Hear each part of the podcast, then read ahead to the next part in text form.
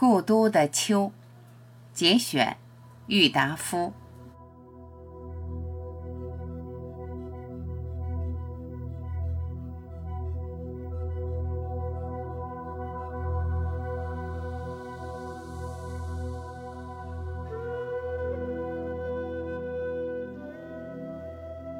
不逢北国之秋，已将近十余年了。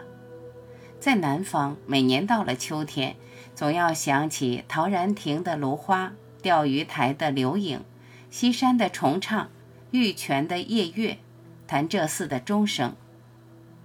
在北平，即使不出门去吧，就是在皇城人海之中租人家一船破屋来住着，早晨起来泡一碗浓茶，向院子一坐，你也能看得到很高很高的碧绿的天色。听得到千下驯鸽的飞声，从槐树叶底朝东细数着一丝一丝漏下来的日光，或在破壁腰中静对着像喇叭似的牵牛花朝荣的蓝朵，自然而然的也能够感觉到十分的秋意。说到了牵牛花，我以为以蓝色或白色者为佳，紫黑色次之，淡红色最下。最好还要在牵牛花底，就长着几根稀稀落落的尖细且长的秋草作为陪衬。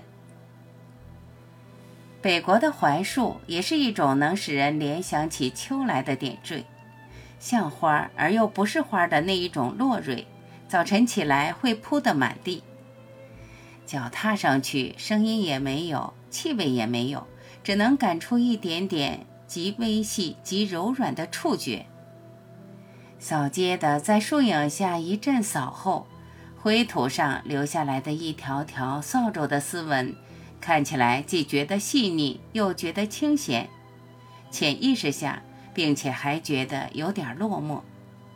古人所说的“梧桐一叶而天下知秋”的遥想，大概也就在这些深沉的地方。